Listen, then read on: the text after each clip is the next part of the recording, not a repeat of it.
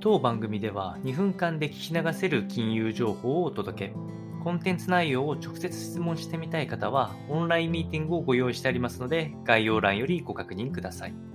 本日のテーマは、アメリカの PC コアの指数が前年比で大幅の伸び、大幅利上げを補強するといった話となっていきまして、えー、アメリカの9月における個人消費支出、コア価格指数っていうのが、前年同月比で0.5%上昇、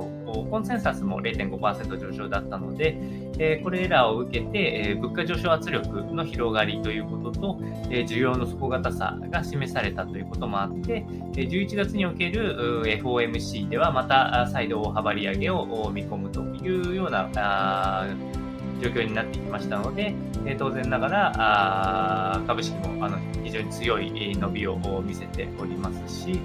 えー、まあ、あの金利も一時は、えっと、IT 株とかがすごく決算状況ないし、見通しが悪かったんで、えー、金利低下という形になったんですけれども、再度、また金利上昇の圧力がかかるといった展開になってきております。えー、この、えー、消費者物価に関しては、大幅な伸びっていうのが CPI の方でも確されておりますので、やはり基本的には世界経済自体がまだすぐ失速する確率っていうのは、まあ、まだちょっと低いかなというところ。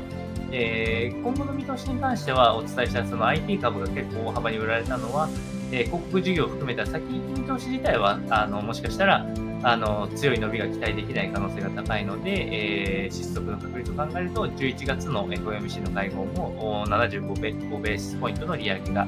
期待されるかと思いますので、参考にお届けをいたしました。